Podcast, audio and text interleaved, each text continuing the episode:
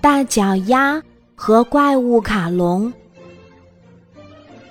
小狐狸长着一对特别大的脚丫，小伙伴们都说它是个怪物，叫它大脚丫，谁都不愿意和它一起玩儿。小狐狸难过极了。一天，它背起包，决定去深山里生活。走到一个山洞前。小狐狸好奇地朝里面望着。“喂，你是不是觉得我很丑？”洞里忽然传来一阵沙哑的声音。“不，不要杀我呀！老老虎大王，狮狮子大伯，狼狼大哥，饶了我吧！”小狐狸吓了一跳。紧紧地闭上眼睛，念起来。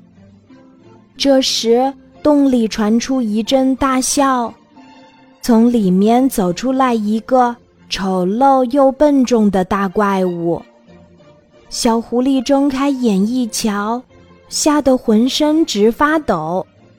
他心想：“完了完了，这下遇到比老虎更凶猛的怪兽了，我死定了。”你觉得我长得很像他们吗？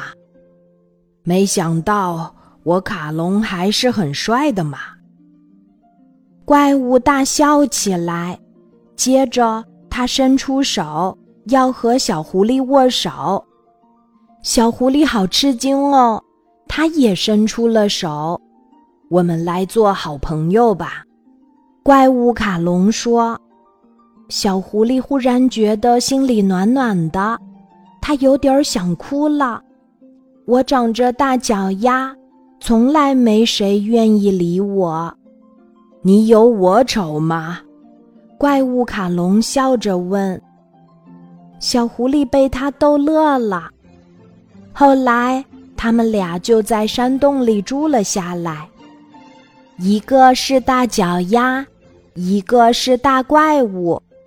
两个丑丑的好朋友，在一起生活的快乐极了。